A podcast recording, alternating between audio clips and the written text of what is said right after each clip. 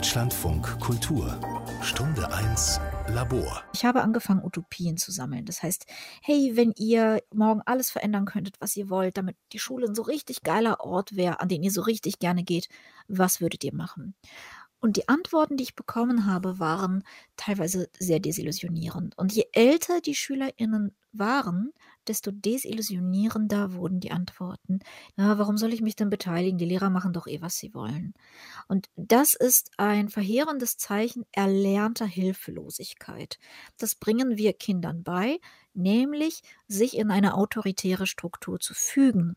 Und das war der Punkt, an dem ich gesagt habe, okay, wir müssen das grundlegend ändern. Partizipation für Schülerinnen. Eine Sendung über Möglich- und Unmöglichkeiten von Teilhabe und Mitbestimmung. Mit Dario Schramm, Generalsekretär der Bundesschülerkonferenz. Marina Weißband, Beteiligungspädagogin. Mona Niefer, Landesschülersprecherin der beruflichen Schulen in Bayern. Ines Boban, Inklusions- und Partizipationsforscherin. Ja, hallo. Und äh, damit haben sich alle Gästinnen und Gäste praktischerweise schon gegenseitig vorgestellt. Ich bin Timo Grampes, Journalist mit Schwerpunkt Schule und Inklusion. Und wir nehmen diese Sendung in Zeiten auf, in denen sich mir schon manchmal die Frage stellt, Interessiert eigentlich im Großen und Ganzen, was Schülerinnen und Schüler wollen? Oder sind die gerade im Corona-Kontext eher sowas wie eine Verschiebemasse, die sich politischen Entscheidungen bzw. Nichtentscheidungen flexibelst anzupassen hat? Schulen auf, Schulen zu, Wechsel- und digitaler Fernunterricht, PDFs und Prüfung unter allen Umständen, Stoßlüften, Dauerlüften, gar kein Lüften, weil Fenster kaputt. Ist, ist ja mitunter ein Graus, ne? Umso wichtiger vielleicht einen Blick drauf zu werfen, wie SchülerInnen gerade mitbestimmen können oder nicht, welche Partizipationsmöglichkeiten sie in Deutschland überhaupt haben, welche Ideen es gibt, die zu stärken. Ideen von Marina Weißband eben zum Beispiel, die wir noch hören. Aber das erste Wort haben natürlich die SchülerInnen, Dario Schramm und Muna Nifa als VertreterInnen von Schülerkonferenzen auf Bundes- bzw. Landesebene. Hallo. Hallo, Timo. Hallo, guten Tag. Dario, du machst gerade dein Abitur und du bist Generalsekretär der Bundesschülerkonferenz. Die gibt es seit 2004 und das ist die ständige Konferenz der Landesschülervertretung. Genau gesagt die von 13 aus 16 Landesschülervertretungen. Bremen, Nordrhein-Westfalen und Rheinland-Pfalz sind nicht in der Bundesschülerkonferenz dabei. Das heißt, ihr sprecht aber immer noch für einen großen Teil der SchülerInnen in Deutschland und du bist quasi als Generalsekretär des Gesicht der Bundesschülerkonferenz. Was äh, tust du als Generalsekretär der Bundesschülerkonferenz? Also zunächst einmal äh, tue ich, seitdem ich gewählt bin, immer äh, sagen, und das ist mir immer wichtig zu betonen, dass ich äh, gar nicht so spießig bin, wie dieser Titel es vielleicht vermögt. Ähm, auch seit 2004 gibt es mehr oder weniger diesen, diesen Titel, der sich da irgendjemand mal überlegt hat. Im Endeffekt ist es tatsächlich so, in der Bundesschülerkonferenz kommen eben die Landesschülervertretung der in insgesamt knapp 8 Millionen Schülerinnen zusammen. Und ähm, genau, also meine Aufgabe ist im Endeffekt, denen eine Stimme zu geben und gerade auch, und das erleben wir ja gerade in der Pandemie, viele Bildungsfragen trotz Föderalismus finden natürlich irgendwie auf Bundesebene statt und dort eben auch den Schülern eine Stimme zu geben. Jetzt hast du gesagt, du bist gar nicht so spießig, wie der Titel vermuten lässt. Ich dachte ja bei diesen Titeln so an ProfipolitikerInnen, ja, also Generalsekretär, dann gibt es das Referat Inneres, das Referat Presse, das Referat Finanzen. Wie viel Profipolitikerpotenzial muss in einem stecken, um als Funktionär in, in die Bundesschülerkonferenz emporzusteigen? Äh, also ich, ich glaube, dass das gar nicht, also es wirkt natürlich alles sehr, sehr statisch und man hat den Eindruck, oh Gott, das ist hier wirklich die nächste, die nächste Generation Bundestagsabgeordneter. Ähm, ich kann ja kurz an, eine Anekdote erzählen, warum ich überhaupt Schülervertretungsarbeit gemacht habe. Das hat bei mir nämlich banal angefangen, weil ich das Essen in meiner Cafeteria an der Schule ändern wollte. Und dann gab es immer mehr Themen, wo ich gesagt habe, da möchte ich gerne was verändern. Und es war nie, dass ich gesagt habe, ich möchte irgendwann mal mit, äh, mit 20 so einen Titel haben und ähm, schon äh, irgendwie mit als Abiturient schon wirken, als würde ich äh, Vollzeitpolitiker sein. Mona, du bist ja Landesschülersprecherin der beruflichen Schulen in Bayern. Dazu muss man vielleicht noch sagen, dass die Landesschülervertretungen von Bundesland zu Bundesland ganz unterschiedlich organisiert sind. In Bayern zum Beispiel, da wird eine Sprecherin bzw. ein Sprecher für jede Schulform äh, gewählt, die es da gibt. Berufliche Schulen eben dann Gymnasium, Mittelschulen, Realschulen, Fachoberschulen und Berufsoberschulen. Und für die, ja, wie war das doch gleich mit der Inklusion? Für die Förderschulen. So, so ist es in Bayern mit der Schulformdifferenzierung in der Landesschülervertretung. Jetzt sprichst du für BerufsschülerInnen eben. Werden die denn aus deiner Sicht genauso gehört und dürfen mitbestimmen wie, sagen wir, GymnasiastInnen? Also ich würde sagen, dass wir insgesamt im Landesschülerrat alle dasselbe Informations-, Anhörungs- und ähm, Vorschlagsrecht haben. Das heißt, wir dürfen ähm, Anträge stellen, alle sind gleichberechtigt in dem Landesschülerrat selber. Ich würde aber sagen, dass wir als berufliche Schule natürlich nochmal eine speziellere Schulart sind und dementsprechend auch nicht so schnell auf unsere Anliegen bzw. auf unsere ähm, Forderungen eingegangen werden kann, wie bei den Gymnasien beispielsweise. Warum? Ein Grund dafür ist tatsächlich, dass ähm, das Kultusministerium tatsächlich für den Unterricht an den beruflichen Schulen zuständig ist, jedoch die Prüfungen von den Kammern erstellt werden. Das heißt, die Diskussion, ob die Prüfungen verschoben werden, ist dann im Endeffekt die Sicht der Kammern und ähm, muss eben mit den Kammern vereinbart werden und geplant werden. Und in der Hinsicht kann das Ministerium für Kultus und Unterricht uns tatsächlich ähm, nicht immer unterstützen, beziehungsweise ist nicht unbedingt immer der erste Ansprechpartner. Im Zuge der Pandemie durfte ich auf Twitter einen sehr spannenden Thread lesen von Pavel Meyer, ehemals Politiker bei den Piraten. Der ähm, erzählt ziemlich logisch, BerufsschülerInnen seien in der epidemiologisch schlimmsten Situation, unter anderem, weil da viele den schulischen Teil ihrer Ausbildung durchlaufen, äh, viele, die dauernd viele Kontakte haben, ErzieherInnen zum Beispiel.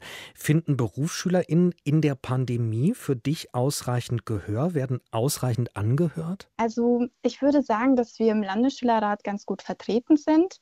Jedoch ist die große Problematik tatsächlich darin, dass die Berufsschüler den praktischen Unterricht haben, teilweise in den Schulen, teilweise eben im Betrieb selber. Das heißt, es gibt Fachakademien, Berufsfachschulen und berufliche Schulen, bei denen man differenzieren muss.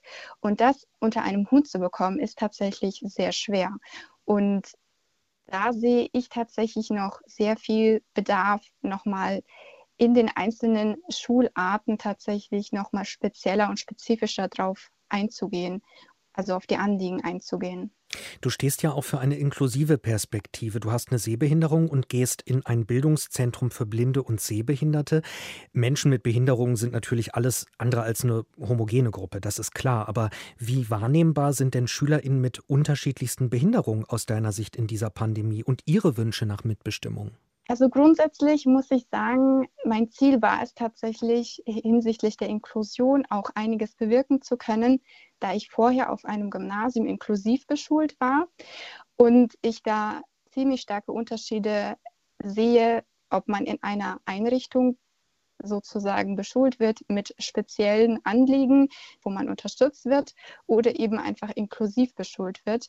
Meine Wahrnehmung ist tatsächlich so, dass die Schüler und Schülerinnen mit Behinderung zum Teil ja in den Förderschulen sind. Das heißt, die haben ihre speziellen Anliegen, auf die zum Beispiel, also aufgrund der sozialökonomischen Benachteiligung möglicherweise nicht unbedingt äh, schultechnisch eingegangen wird.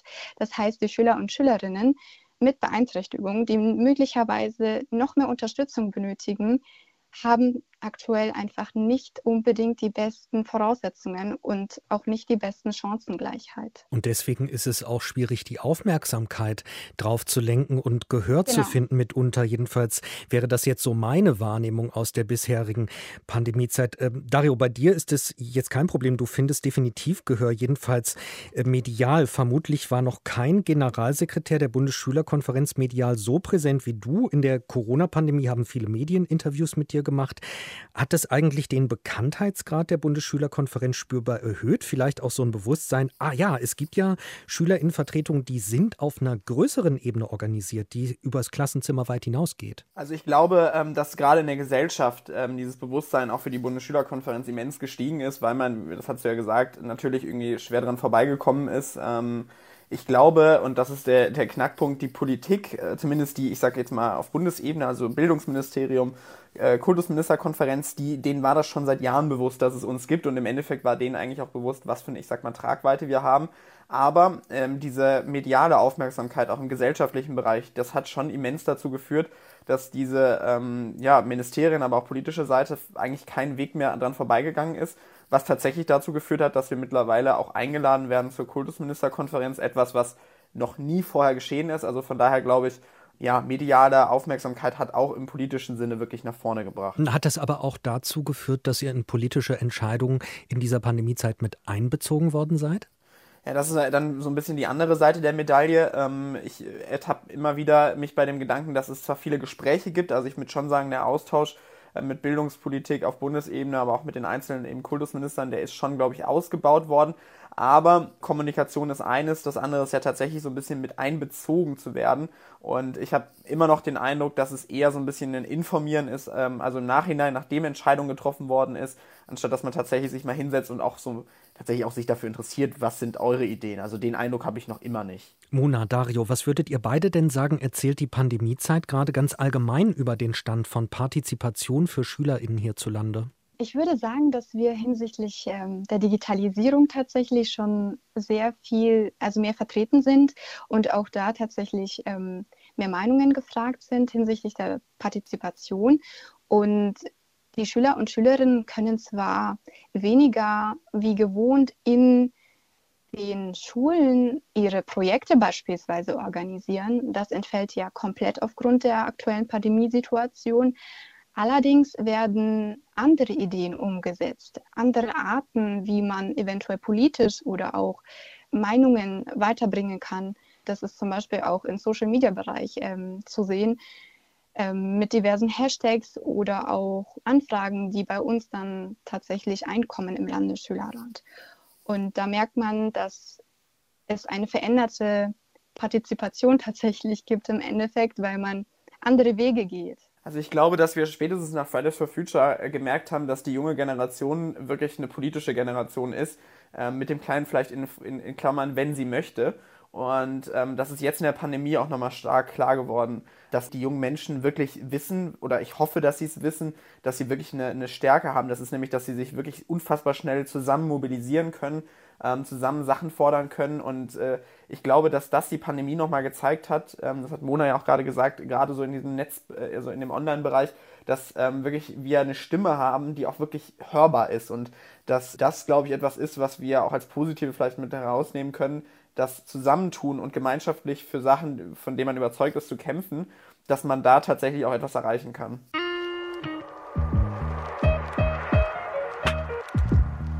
Treten wir ein paar Schritte zurück und gehen gleichzeitig in die Tiefe. Worauf fußt eigentlich das Recht darauf, als Schülerin teilzuhaben, mitzubestimmen, das Recht auf Partizipation? Da gibt es ein paar wichtige, auch juristische Bezugspunkte, wie die Schulgesetze in den einzelnen Bundesländern. Beispiel Berlin. Die Schülerinnen und Schüler sind ihrem Alter entsprechend und im Rahmen der geltenden Bestimmungen an der Gestaltung des Unterrichts und sonstiger schulischer Veranstaltungen zu beteiligen.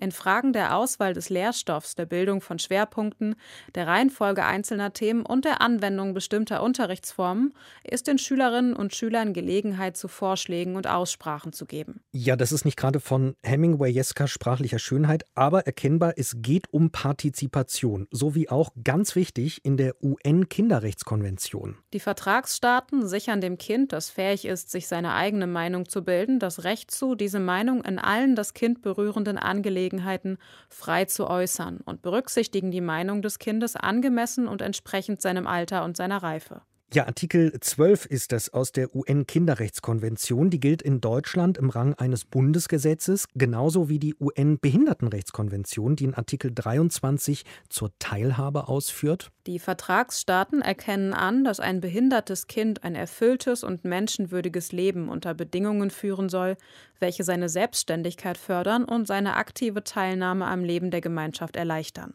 So, dann haben wir noch das Bundesministerium für Familie, Senioren, Frauen und Jugend, das hat Qualitätsstandards für die Beteiligung von Kindern und Jugendlichen formuliert. Unter anderem Beteiligung ist gewollt und wird unterstützt. Beteiligung ist für alle Kinder und Jugendlichen möglich. Kinder und Jugendliche wählen für sie relevante Themen aus.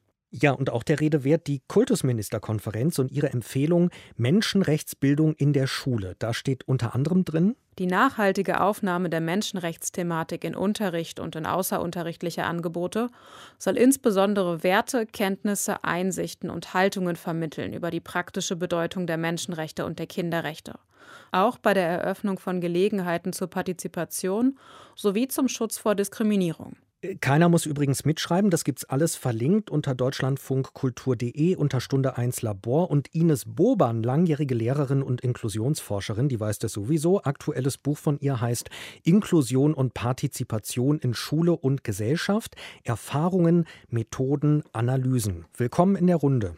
Hallo. Also diese, diese noch wenigen Auszüge, die wir gehört haben, machen ja klar, es gibt eine breite Grundlage dafür, SchülerInnen teilhaben und mitbestimmen zu lassen. Andererseits gibt es zum Beispiel die vierte World Vision Kinderstudie, in der es heißt, dass Kinder in Deutschland insbesondere in den ersten Schuljahren kaum Möglichkeiten erleben, sich durchgängig in den Schulalltag einzubringen. Und nur knapp zwei Drittel der befragten sechs- bis elfjährigen sagen, dass sie beim Aushandeln von Klassenregeln mitreden dürfen. Über ein Drittel fühlt sich da nicht einbezogen. Zahlen aus dem Jahr 2017 sind das. Wie ist diese Diskrepanz zu erklären zwischen diesen Zahlen einerseits und der breiten Partizipation? Partizipativen Grundlage andererseits? Ja, ich glaube, da wird was deutlich, was jetzt auch gerade in der Gegenwart uns nochmal so richtig äh, vor Augen geführt wird, dass wir es mit einem Status quo von Schule zu tun haben, der ja mm, mit der Industrialisierung sozusagen seinen Start genommen hat und ganz viele Strukturen, die wir erleben, ganz viele Selbstverständlichkeiten, vermeintliche Selbstverständlichkeiten sind sowas wie Schultraditionen geworden und Grundhaltungen, die auch bestärkt werden durch zum Beispiel juristische Phänomene wie dass Lehrerinnen und Lehrer in der Regel eine Dienstpflicht haben, Kinder und Jugendliche eine Schulpflicht und diese Pflichtanteile offenbar mehr in den Blick geraten als die Fragen, welche Rechte haben die Beteiligten eigentlich in der Gestaltung eines Alltags. Das fällt uns jetzt auch so richtig mal schön auf die Füße, dass jetzt im Moment vor allem darüber nachgedacht wird, wie prüfen wir jetzt? Wie werden die Prüfungen durchgezogen? Wie halten wir den Standard, den Status quo aufrecht, die Kinder und Jugendlichen äh, zu melken? Ich bin jetzt mal polemisch und ihnen die Noten alle entsprechend zu entlocken, sodass wir das auch unserem eigentlichen Auftrag, nämlich die Note zu konstruieren, aus der dann alles weitere folgt, in einem selektiven System, um das zu gewährleisten. Wenn wir uns mehr von der Seite der Rechte an Schule ranbegeben würden und die Kinderrechte ernst nehmen würden und nicht, wie auch in diesen Dokumenten zum Teil weich formuliert, äh, Gelegenheiten schaffen, um etwas mehr Partizipation zu ermöglichen, sondern wenn wir die Kinderrechte allein nur die ernster nehmen würden und das Recht auf Spiel beispielsweise und auch das Recht auf Muße, wenn wir dahinter fragen würden, was bedeutet das eigentlich für die Situation in der Schule und wir uns gemeinsam das fragen würden, dann könnten auch Kinder und Jugendliche anders, glaube ich, ihre eigenen Rechte und ihre eigenen Bedürfnisse verteidigen. So wie wir das über den Pflichtcharakter bis jetzt gewohnt sind zu sehen und wie wir glauben, dass es Schule nicht anders vorstellbar ist als ein Marathonlauf, der aber außerdem noch mit ganz viel aufgestellten Hürden sozusagen gespickt ist, solange wir das für selbstverständlich halten und wie Herr Söder gesagt hat, Schulen dringend offen haben müssen, äh, damit eben die Wirtschaft weiterläuft, damit Schülerinnen und Schüler, ich sage es jetzt polemisch, einen Ort haben, an dem sie gut aufbewahrt sind, Solange wir so ein Bild von Schule in der Öffentlichkeit vorantreiben und auch jetzt so tun, als wären unsere Unterrichtskonzepte seit Jahrzehnten so, dass wir alle Tische auf den belehrenden Lehrer ausgerichtet haben, werden wir wohl weiterhin dann solche Ergebnisse ernten, solche Umfrageergebnisse, wie du sie gerade zitiert hast. Jetzt sagst du ja, Schule ist geprägt vom dominatorischen Modell. Sie beruht auf einer Kultur der Belehrung, des Misstrauens und der Kontrolle und verursacht das Denken in Leveln und Stufen. Kann man das so allgemein sagen? Immerhin haben wir viele tausende Schulen in diesem Land. Klar, das ist eine Verallgemeinerung und natürlich gibt es wunderbare Beispiele von Schulen, an denen äh, wirklich miteinander ausgehandelt wird, was, warum, wann, wie relevant ist sodass man nicht Fridays streiken muss, am Freitag streiken muss und dann sich um äh, die Zukunft kümmert, sondern wo die Inhalte, die die Kinder umtreiben, die die Jugendlichen bedeutsam finden, wirklich Raum hat. Natürlich gibt es die. Und ich erinnere auch mit Begeisterung eine ähm, mittlerweile, deswegen kann ich es so sagen, pensionierte Schulrätin, die äh, gesagt hat, ja, wir müssen, und die war im Berufsschulbereich, wir müssen vieles so in Rufweite des Gesetzes interpretieren, was uns die Kultusminister vorgeben. Nur dann können wir bestimmte, zum Beispiel inklusive pragmatische Nachteilsausgleiche miteinander erfinden, damit die Wege vorangehen, weil wir möchten, dass Schule etwas möglich macht und wir über das äh, Möglichmachen und die Wege finden, mehr nachdenken wollen als über die Frage, wie wir womöglich rausfinden, wer den nächsten Schritt nicht machen kann und wer nicht in die nächste Stufe eines eben ja auf Leveln gegliederten Schulsystems machen kann. Mona und Dario, wie nehmt ihr das wahr? Erdrücken manchmal die Pflichten, die ihr als Schülerin habt, die Rechte, die ihr als Schülerin auch habt?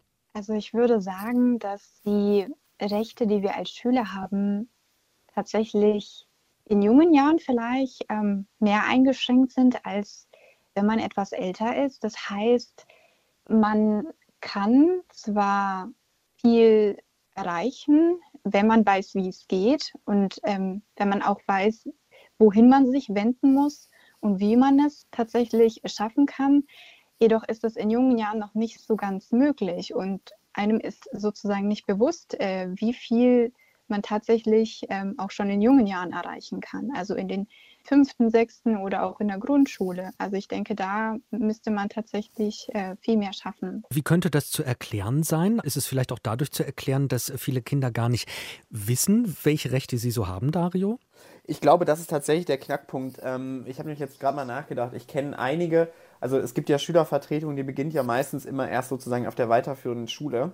Und das sehen auch ganz viele immer als normal an, weil viele auch, das ist so in den Köpfen drin, dass man denkt, okay, in der Grundschule, das sind noch kleine Kinder, in Anführungszeichen, die äh, sind vielleicht gar nicht in der Lage, sich selbst so zu, zu artikulieren und irgendwie eine gemeinsame Meinungsbildung, Willensbildung. Und es gibt da genug Beispiele, wo das tatsächlich aktiv die Schulen das vorangebracht haben, weil ähm, auch dort eigentlich an den Grundschulen es eigentlich möglich ist, so eine Art Schülervertretung ja, zu etablieren. Und ich glaube, dass es tatsächlich immer noch auch an so einem grundsätzlichen veralteten Bildungssystem, ich meine, das ist klar, das ist das Argument, was immer für alles hinhalten muss, aber ich glaube schon, ähm, dass gerade an den Orten, wo vielleicht so ein bisschen frischer Wind, ich sag mal, reinkommt, auch bevorzugt dann so Partizipation auch schon in den jungen Jahren gestärkt wird. Und ich glaube, dass das auch dahin gehen muss, dass man von der ersten Klasse an ähm, einfach die Kinder dahin führt, dass sie selbst mündig werden und selbst auch in der Lage sind, ja, da Strukturen vielleicht auch selbst aufzubauen. Jetzt kann man ja auch äh, mal fragen, wo fängt denn Partizipation in der Schule überhaupt an? Man könnte ja sehr klein anfangen und sagen, schon die MitschülerInnen in einer großen Runde ausreden lassen und andere Meinungen aushalten können unter Anleitung der Lehrerin oder des Lehrers. Das könnte man ja schon als demokratisches Sprachhandeln bezeichnen. Ines, wie siehst du das? Wo fängt Partizipation überhaupt an? Ich glaube, dass schon mal wichtig wäre, dieser achtsame und ja auch menschenrechtsbasiert mit dem Wort würdevoller Umgang miteinander, dass das Hauptziel eigentlich so einer Wir-Formation ist. Also ich stelle mir vor, die Klasse der Kinder, das wurde lange Zeit immer wieder so hervorgehoben, dass es für Lehrerinnen und Lehrer wichtig wäre, die Stärken oder die Schwächen und so weiter und fördern und individuell auf die Kinder einzuwirken. Und dieses Individualisieren ist extrem stark betont worden, sodass auch so eine Erwartungshaltung ist, das Beste aus jedem Kind machen, herausholen, wie auch immer. Ich, das sind Dinge, die ich als zwischen den Zeilen jetzt hervorhebe. Ja? Die werden so nie formuliert oder selten formuliert. Aber die Grundhaltung ist, glaube ich, sehr stark, dass Druck auf Lehrerinnen und Lehrern lastet, dass das immer zu maximal guten Outputs alles führen sollte. Wenn wir stattdessen aber überlegen, dass eine gute kleine Lebensgemeinschaft, äh, die sich jeden Tag trifft, aus gestärkten, äh, sich selbst gut wahrnehmenden und deswegen in der Resonanz gut die anderen wahrnehmenden Kindern äh, beruht, dann komme ich zu anderen Handlungen und habe als Lehrerin und Lehrer wirklich die Gemeinschaft als Lebensort, als jetzt bedeutsamen Ort mehr im Blick, als dass ich gucken muss, wo fördere ich hin. Da gibt es immer so schreckliche Begriffe, finde ich. Das Kind da abholen, wo es steht. Diese Idee, das Abholen und irgendwo hinbringen, davon sind sehr stark Mentalitäten geprägt und es wäre ein Riesengewinn, wenn wir sagen würden, wir nehmen die Kinderrechte ernst und nehmen zum Beispiel Spiel als Grundmuster des Lernens äh, wieder sehr ernst und missbrauchen nicht Spiele in didaktischer Form und äh, behaupten, dass der Mathe-Test so und so ein Spiel wäre, sondern wirklich darauf zu beobachten, wie möchten Kinder in ihrem Alter sich den Dingen nähern. Und natürlich kann es sein, dass es mal hier und da auch Kinder gibt, die sich ganz vereinzelt einer Sache zuwenden. Aber in der Regel werden Kinder sehr gerne als kleine Teams und Gemeinschaft sich den Dingen zuwenden und eben Teil von einem kleinen Denkerkreis, Aktionskreis sein.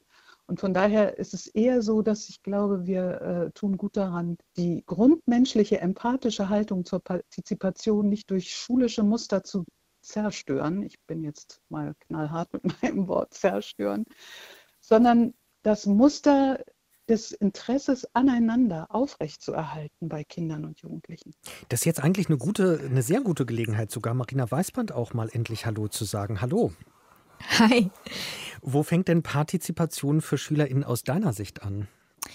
Sie fängt eigentlich überall da an, wo ich eine Entscheidung treffe, die Einfluss auf mich oder meine Mitmenschen hat. Und das können sehr, sehr kleine Entscheidungen sein. Ja, das kann natürlich äh, mal das Essen in der Cafeteria sein. Das kann sein, dass ich jemandem die Tür aufhalte schon, ja. Aber ich würde ungern immer davon sprechen, wann Partizipation anfängt, weil uns das zu diesem Minimalkonsens immer treibt.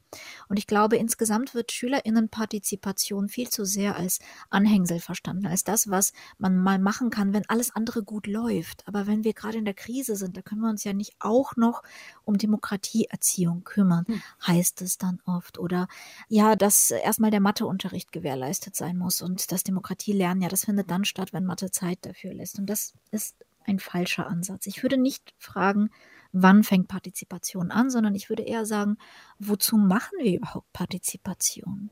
Und ganz grundlegend ist, wir wollen Menschen hervorbringen, wir wollen, dass Menschen die Schule verlassen, die handeln können, die Entscheidungen treffen können, die Verantwortung für sich und andere tragen können. Und Verantwortung tragen lernt man nun mal nur, wenn man Verantwortung tragen darf. Und die Landes- und Bundesschülerinnen, Sprecherinnen, mit denen wir so reden auf politischer Ebene und die wir auch medial hören, die haben das gelernt. Und das sind nun mal auch diejenigen, die diese Chancen ergreifen können. Und ich bin super froh, dass wir in letzter Zeit dahin gekommen sind, diese Stimmen auch stärker zu hören. Aber wir müssen uns vor Augen führen, dass das die meisten SchülerInnen ja diese Erfahrung nicht machen sondern die meisten SchülerInnen, äh, und da würde ich nicht von den Jüngsten reden, sondern die meisten SchülerInnen, auch gerade die Ältesten, äh, haben immer vor Augen, sie müssen die Note kriegen, sie müssen das Praktikum kriegen, sie müssen das Abi oder den Abschluss oder was schaffen. Naja, aber ein bisschen klingt das jetzt auch so, als sei es überhaupt nicht in der Schule verankert, dass es darum gehen sollte, sich zu beteiligen. Aber wir haben ja Ausschnitte gehört, zum Beispiel aus dem Berliner Schulgesetz. Wir haben Bezugspunkte, juristische gehört. Die gelten ja und dass Persönlichkeitsentwicklung ganz wichtig ist in Schule und dass das auch festgeschrieben ist, das ist ja auch klar. Es klingt jetzt so ein bisschen so teilweise, als ähm, sei das so gar nicht auf dem Schirm, aber niedergeschrieben steht es ja. Es ist niedergeschrieben, aber ich glaube, wir haben ein großes Hindernis und das ist eine kulturelle Frage. Denn ähm, äh, wie Ines schon sehr richtig sagte, es, es gibt ja viele Schulen, die, die nehmen das sehr, sehr ernst. Und es gibt super viele LehrerInnen, die reißen sich den Arsch auf, ja, um die SchülerInnen zu beteiligen. Und es gibt sehr viele SchülerInnen, die machen ihre Stimme klar. Aber diese Bemühungen sind sozusagen trotz des Systems und nicht wegen des Systems. Also manchmal muss man sich Freiheiten nehmen, manchmal muss man gegen etwas kämpfen. Es ist aber nicht so, dass das Schulsystem äh, so angelegt ist, dass es nicht erfolgreich ist, äh, wenn keine Partizipation stattfindet, sondern man kann absolut eine Schullaufbahn durchlaufen und auch sehr erfolgreich durchlaufen mit guten Noten, ohne einmal eine Entscheidung für die Gemeinschaft getroffen zu haben. Und das, das ist das eigentliche Problem.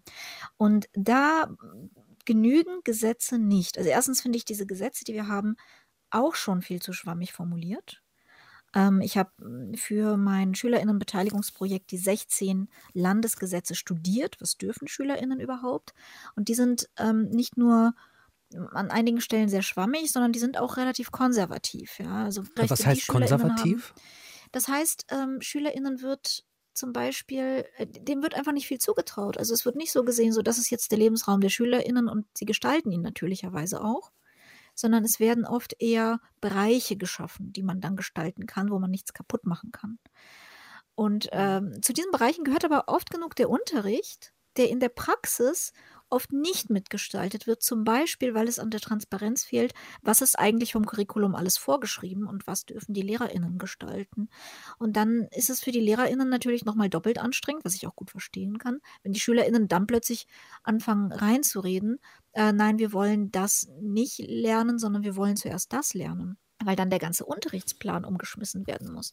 Und solange das als potenziell Chaos und Kontrollverlust gesehen wird, sind wir, glaube ich, noch nicht da, wo wir sein müssen, nämlich dass das Lernen als etwas begriffen wird, das selbst aus sich heraus gestaltet wird. Ich würde da vielleicht gerne anknüpfen und zwar, ich glaube, ähm, dass tatsächlich ist, also ich, ich stelle das auch immer wieder fest, ich komme aus Nordrhein-Westfalen, da gibt es eben im Schulgesetz den, den SV-Erlass, äh, der so ein bisschen die Schülermitbestimmung regelt.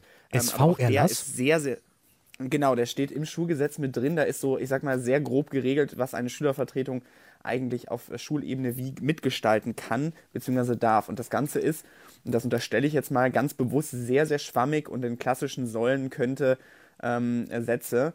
Und das ist auch das, was ich erlebe. Also es ist tatsächlich sehr, sehr, ich sag mal, standortabhängig, ob jetzt quasi eine Schule sehr offen ist und sagt, wir, wir fördern das aktiv und andere ähm, die dann eben sagen, nein, ähm, wir haben immer noch das klassische Modell der Lehrer und grundsätzlich, das ist die, die Person vorne ähm, und die ist Chef. Und ich glaube, dass wir, wir können zwar auch Gesetze erlassen bis zum Umfallen, ich glaube, dass ein grundsätzliches Umdenken geschehen muss, dass man tatsächlich akzeptiert, dass man Schüler einfach aktiv mit ins Geschehen nimmt. Und ich glaube, dass wir das nicht schaffen, indem wir einfach nur jemandem ein Gesetz vor die Nase setzen, sondern wir müssen da tatsächlich aktiv auch alle mit einbinden. Ich würde das gern unterstreichen und es ist ja auch etwas, worum es schon eine ganze Zeit vielen Menschen äh, geht. Und vielleicht ist jetzt aber ein guter Zeitpunkt aufgrund dieser Krise, in der uns, wir uns befinden insgesamt. Da wird vieles also besser hörbar oder medial thematisiert.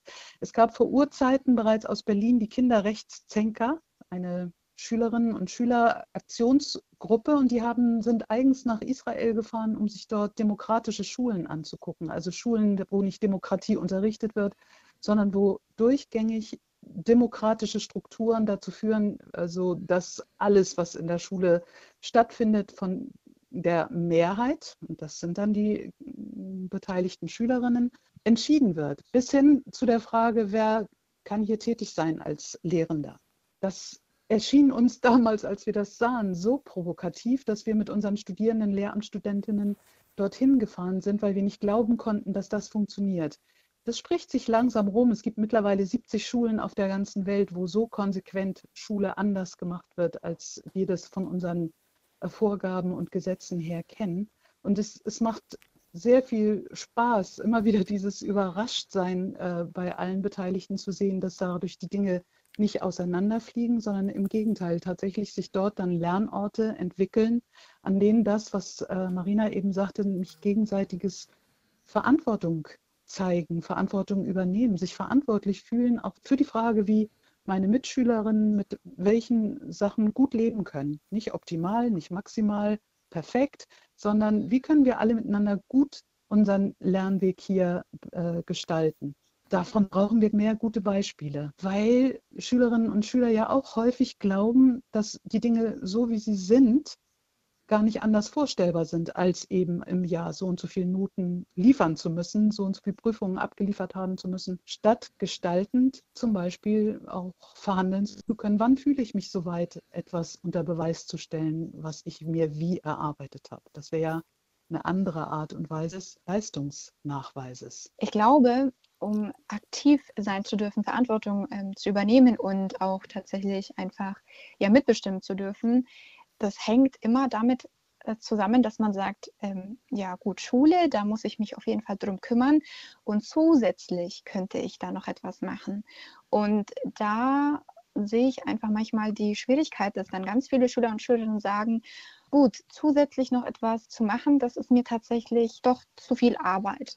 Und eigentlich wäre es sehr sinnvoll oder sehr praktisch, wenn es tatsächlich ein Umdenken gibt, beziehungsweise wenn die Schüler und Schülerinnen sehen, dass man auch mit wenig gemeinsam viel erreichen kann und nicht unbedingt sehr viel Zeit oder sehr viel Aufwand dazu notwendig ist.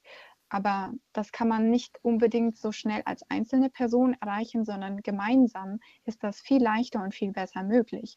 Und ich denke, also in diese Richtung sollte man tatsächlich auch ein bisschen denken, beziehungsweise das noch mehr versuchen zu fördern und zu verstärken, damit die Schüler und Schülerinnen das nicht immer nur als zusätzliche Arbeit oder zusätzliches Engagement sehen. Eine Ergänzung an der Stelle, weil das tatsächlich mir auch gerade ähm, auf den Lippen brannte, weil ich mich erinnere, ähm, vor einem Jahr, als ich in die Bundesschülerkonferenz gekommen bin, war das ein Riesenthema auch von den anderen äh, Landesschülervertretungen tatsächlich diese Frage, also viele Leute, da muss man gar nicht auf Bundesebene gehen, das kann auch auf Kreisebene schon sein, die, ähm, die sich engagieren, gerade in der Schülervertretungsarbeit, die sind eben teilweise dann einfach nicht in der Schule und sind dann in Anführungszeichen mal ein, zwei Stunden nicht da. Und wenn mhm. ich, ähm, ich, das kriege ich bis heute mit, die Probleme, die dann dabei entstehen, dass das äh, sinngemäß entschuldigt wird, dass denen dann eben tatsächlich noch nicht mal Nachteile entstehen. Also sie verpassen ja bewusst Unterricht, müssen den dann zu Hause nacharbeiten.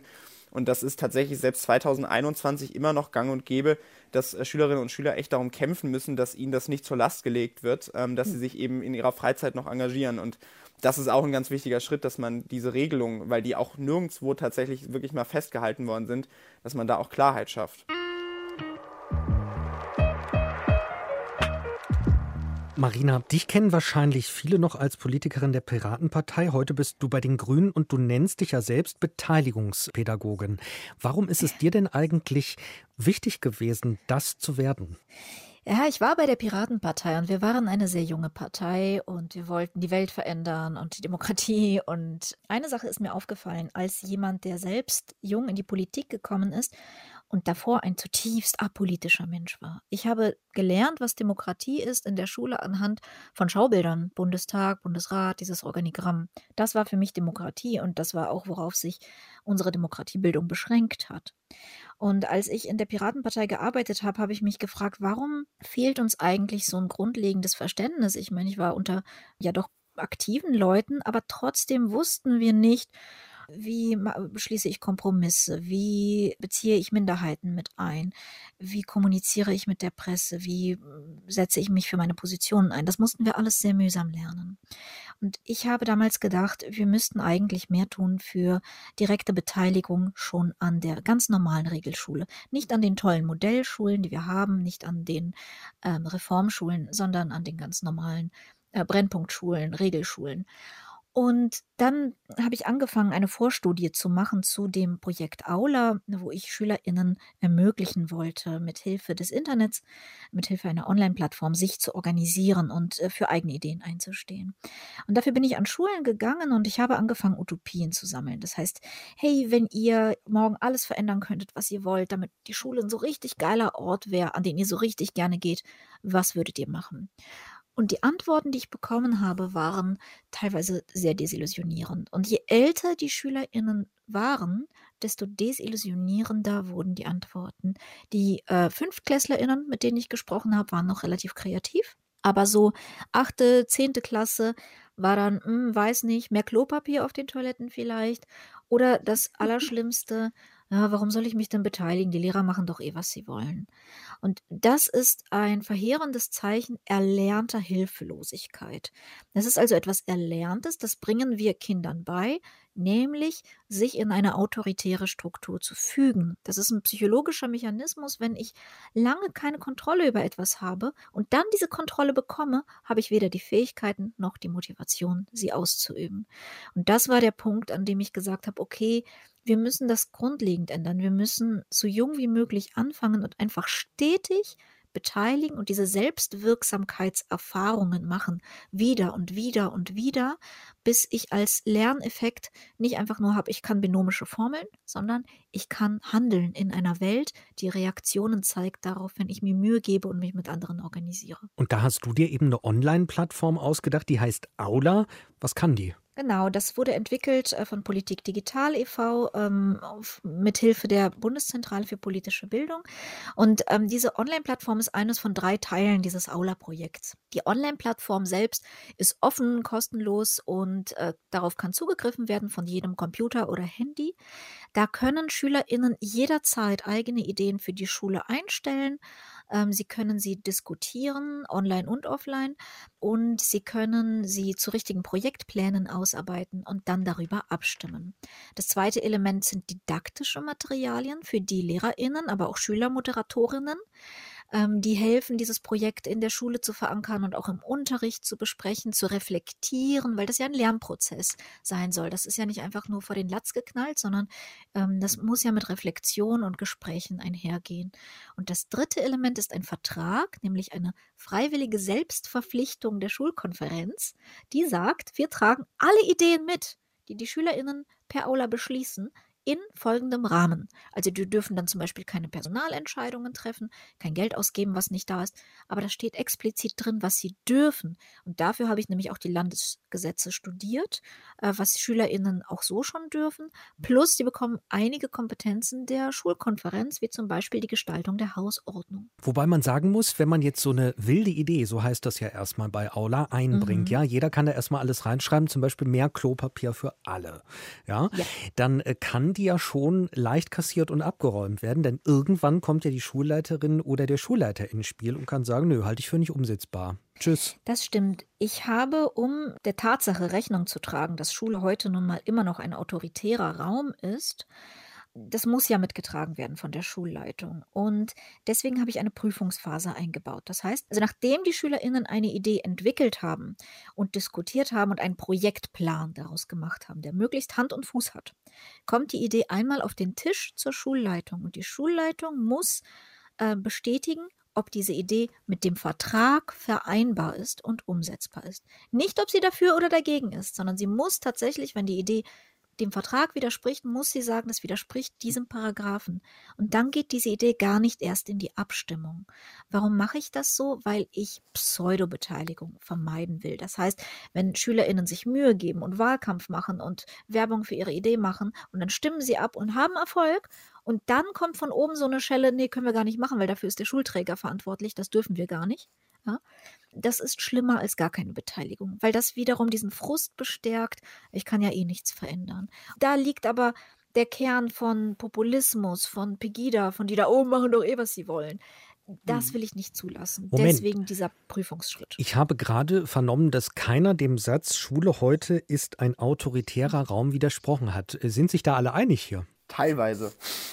Also ich glaube, die Idee ist, oder was ist die Idee? Also im Endeffekt ist das absolut richtig, denn ähm, ich habe gerade überlegt, wie viele Projekte auch ich schon an meiner eigenen Schule seit der 9. Klasse in der Schülervertretung, äh, was wir an Sachen schon ausgearbeitet haben, Ideen hatten und am Ende äh, ist das tatsächlich daran gescheitert, dass man dann uns damit abgewiegelt hat, dass man gesagt hat, äh, das ist alles schön und gut, die Idee ist super, aber ähm, nein, da ist, da, da ist die Kommune für zuständig, wir sind da äh, total machtlos.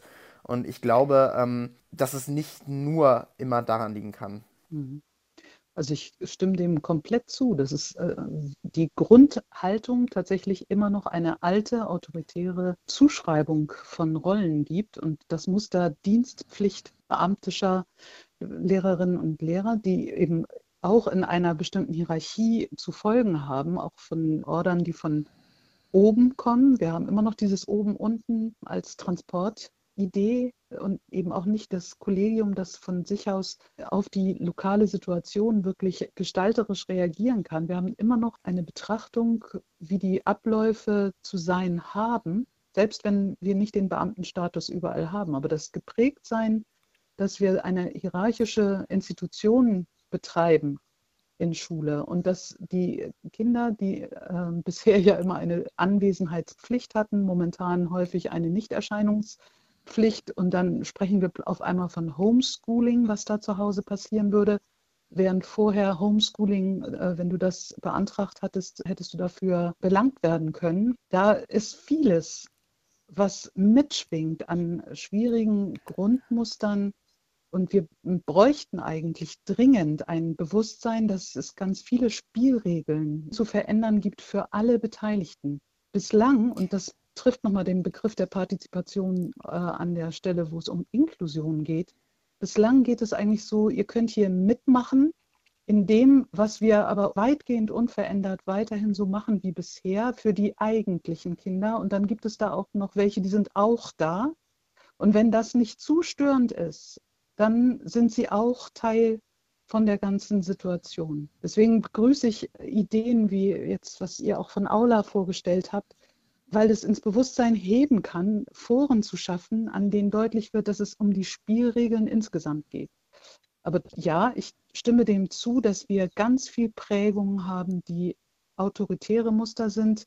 Jakob Hecht, ein Gründer der demokratischen Schulen in Israel, geht sogar so weit zu sagen, dass wir häufig diktatorische Muster haben, adultistisch diktatorisch, also gerade auch durch die Art und Weise, wie bestimmte curriculare Vorgaben gemacht werden und wie gesagt wird, eben äh, in Bayern, du musst 2,2 so und so sein, um am Ende nach Klasse 4 dann ins Gymnasium zu können. Wenn bei 2,66 äh, gehst du gefälligst dann auf die und die Schule. Das nennt er diktatorische Muster und er sagt, eigentlich sollten Länder, die sich Demokratien nennen, vorsichtig mit dem Begriff sein, solange sie eine ihrer zentralen Institutionen nicht wirklich demokratisch gestalten lassen. Marina, wenn ich dem aber folge, dann äh, müsste es doch so sein, dass du an vielen Schulen nicht gerade offene Türen einrennst mit Aula. Da müsste ja eigentlich eine Abwehr sein, mehr demokratische Prozesse einzuziehen. Es gibt ähm, stellenweise eine Abwehr. Also im Moment haben wir tatsächlich eine Warteliste von Schulen, die äh, gerne Aula-Schulen werden wollen und die dafür sich auch Begleitung erhoffen, weil die Materialien stehen jedem frei, aber wir bieten bieten eben auch Begleitung an. Und ich glaube, das ist ein ganz, ganz zentraler Punkt.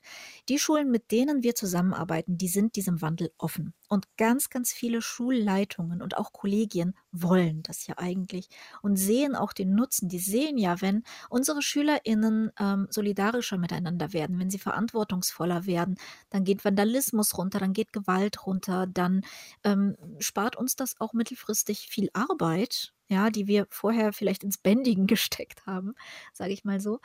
Aber ähm, natürlich gibt es auch Schulen äh, oder auch einzelne LehrerInnen, bei denen das auf großen Widerstand stößt. Meistens anhand von zwei Kriterien. Erstens, es ist ein digitales System und gerade vor Corona war das Problem riesig. Äh, warum soll ich denn mit digitalen Systemen arbeiten? Ich muss ja hier irgendwie, ja, da, da, da sind überarbeitete LehrerInnen die jetzt auch mhm. noch etwas äh, einführen sollen, das sie schlechter bedienen können als ihre SchülerInnen, das eine potenzielle Fehlerquelle sein soll. Ich habe durchaus Verständnis, wenn die dann sagen, oh Gott, nein, das wollen wir nicht. Und das zweite größere Problem ist dieser ähm, befürchtete Kontrollverlust.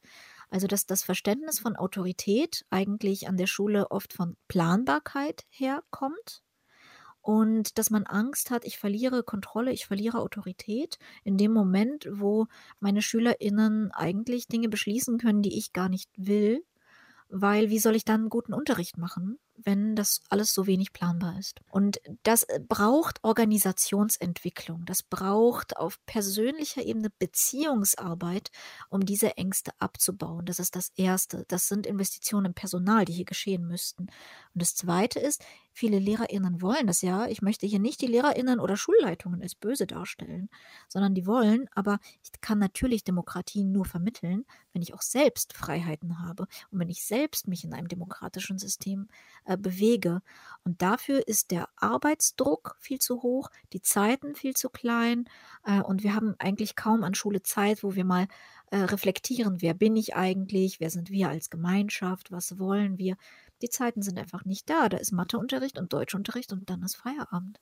Wobei ich aus dem Kontext äh, Grundschul- und äh, Sonderpädagogikstudium schon sagen kann, dass die Idee, zum Beispiel Kinder Unterrichtsinhalte mitbestimmen zu lassen und die sehr wohl zu fragen, was deren Bedürfnisse sind in der Ausbildung heute schon verankert sind. Und das ist ja nochmal dieser Dissens zwischen dem, was irgendwo geschrieben ist, vielleicht auch noch gelehrt wird und dem, wie es dann aber in der Praxis läuft, und da habe ich mir das Wort bändigen äh, notiert, äh, Marina, das Bild des zu bändigenden Klassenmonsters. Das hat man teilweise vor Augen. Das hat viel mit Angst zu tun, mit Angst, die Kontrolle zu verlieren, wobei ich aber zum Beispiel von Lehrerinnen und Lehrern höre, die regelmäßig Feedback einholen zu ihrem Unterricht. Waren die Aufgaben gut machbar zum Beispiel? Die dieser Angst viel weniger haben. Was kann man denn tun, um vielleicht auch diese Angst vor Kontrollverlust zu überwinden? Ich glaube, wir brauchen erstens ganz neue Strukturen der Lehrerinnen Aus- und Fortbildung. Weil das, was wir erleben, ist so ein Wandel der Kultur, der Wandel in die Kultur der Digitalität. Die Kultur der Digitalität ist ja im Prinzip, dass die Schule nicht mehr das Monopol des Wissens hat und äh, dort fertiges perfekt präsentiert. Und die SchülerInnen lernen das. Ähm, das wäre die Buchdruckkultur ähm, die weiter parallel besteht. Aber jetzt kommt noch die Kultur der Digitalität hinzu, nämlich, dass ich mir im Prinzip von überall Infos holen kann und dass jeder meiner SchülerInnen äh, potenzieller Experte oder Expertin ist für ein Thema, in dem ich mich vielleicht nicht so gut auskenne. Dass wir alle voneinander lernen können und dass wir Fehler offen machen und ähm, den Umgang damit auch offen zeigen, dass wir Halbfertiges präsentieren, dass wir gemeinsam weiterdenken. Mhm. Diese Kultur zu erlernen, das muss gelernt und geübt werden und dafür brauchen wir Netzwerke von Lehrerinnen, weil bei manchen funktioniert das schon super und die haben das schon voll drauf. Manche haben sich gerade erst auf den Weg gemacht und manche scheuen noch. Die Lehrerinnen hier miteinander in Austausch zu bringen, über Barcamps, über äh, Netzwerke, über Plattformen, wo Unterrichtsmaterialien ausgetauscht werden können, das wären wären sinnvolle nächste Schritte. Und Zeit, mehr Zeit für die persönliche Fortbildung, für Vernetzung und zusätzliches Personal an Schulen. Das müssen nicht unbedingt LehrerInnen sein, wo wir ja LehrerInnen-Mangel haben, aber vielleicht müssen dann LehrerInnen nicht die Verwaltung an der Schule machen. Vielleicht müssen sie nicht die IT-Infrastruktur warten. Vielleicht müssen sie nicht die Vertretungspläne machen. Dann würde ich gerne den Ball nochmal aufnehmen. Ich glaube, dass die zentrale Veränderung der Rolle auch noch ein Begriff gut mittragen kann, nämlich Mentorin sein. Also nicht, dass wir sonst in die Schieflage kommen, dass wir sagen, okay, digitales Management beschreibt am besten, wie in Zukunft Lehrerinnen und Lehrer aktiv sind, sondern dieses Mentorinnenhafte, also wirklich die äh, Lernerinnen ins Auge nehmen können und ihre Lernwege begleiten und das Management dafür, dass dann Gemeinschaft Verantwortung übernehmen kann und auch das Potenzial zu nutzen, das eine starke Lerngruppe wirklich darstellt, sodass ich nicht glaube, ich muss als Erwachsener ständig die entsprechenden Impulse an die äh, jeweiligen lernenden Kinder und Jugendlichen tragen, sondern zu sehen und zu, äh, zu managen als Mentor, als Mentorin, dass da unterschiedlich alte, unterschiedlich interessierte Kinder zusammenlernen. Das kann auch bedeuten, dass wir nicht auf die eigene Schule, auf den eigenen Lernort Schule begrenzt schauen. Und das würde zum Beispiel zu anderen Ideen von äh, Umgang mit Ressourcen führen. Beispielsweise könnte ich mir vorstellen, dass nicht jede Schule für 110.000 ein Fachkabinett Chemie bräuchte, sondern dass es sowas wie ein Fachkabinett für das Lernen von chemischen Zusammenhängen an einem zentralen Ort in einer Stadt gibt und dann andere Interessierte an bestimmten The Themen, interessierte Kinder und Jugendliche zusammentreffen und an Themen wirklich mit gesteigertem Interesse und Engagement arbeiten können. Greta, your first climate strike was a lonely event a little over a year ago. And in the intervening time, you have sparked the interest of millions, literally, of children around the globe, demanding action for climate change. What's your message to world leaders today? My message is that we'll be watching you.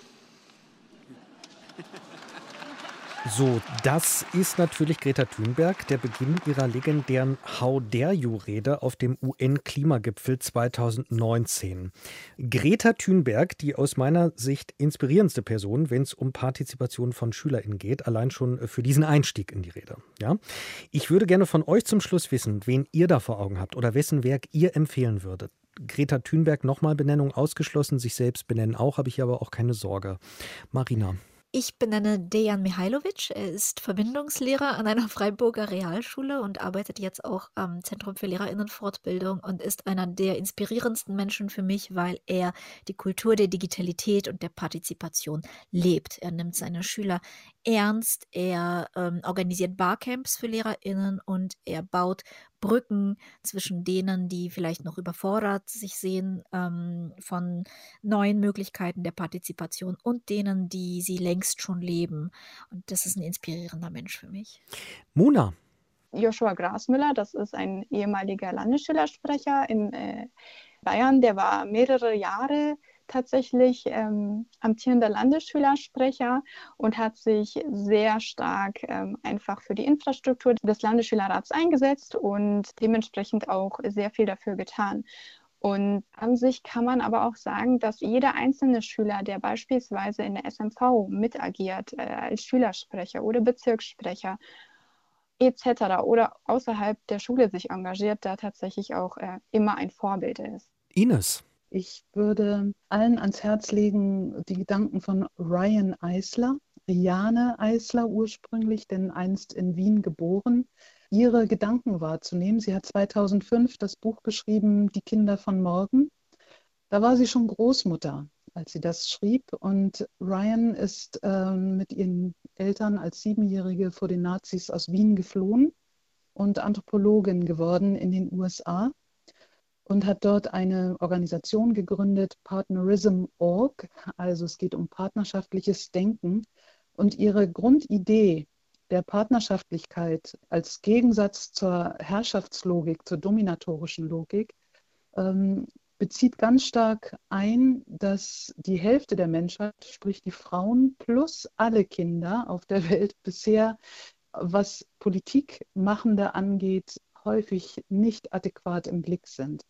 Und diese andere Art auf Partnerschaftlichkeit zu setzen, ist, glaube ich, sehr zeitgemäß und passt ganz gut dazu, dass wir ja gegenwärtig auch äh, auf der Spur sind. Wo sind wir zum Beispiel rassistisch in unseren Äußerungen, selbst wenn sie wohlmeinend sind? Und so kann sie uns helfen zu analysieren, wo sind wir schulistisch oder adultistisch?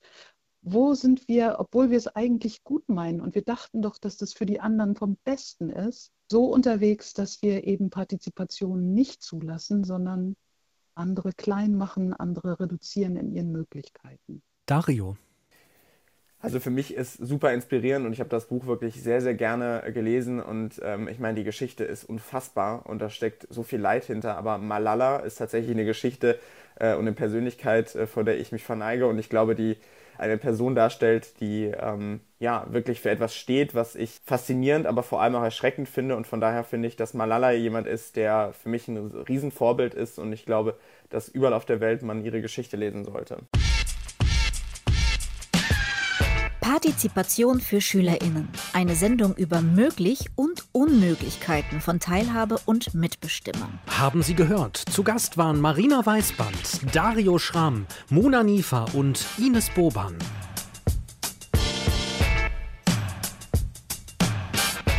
Sprecherin Ramona Westhof und Christel Blanke.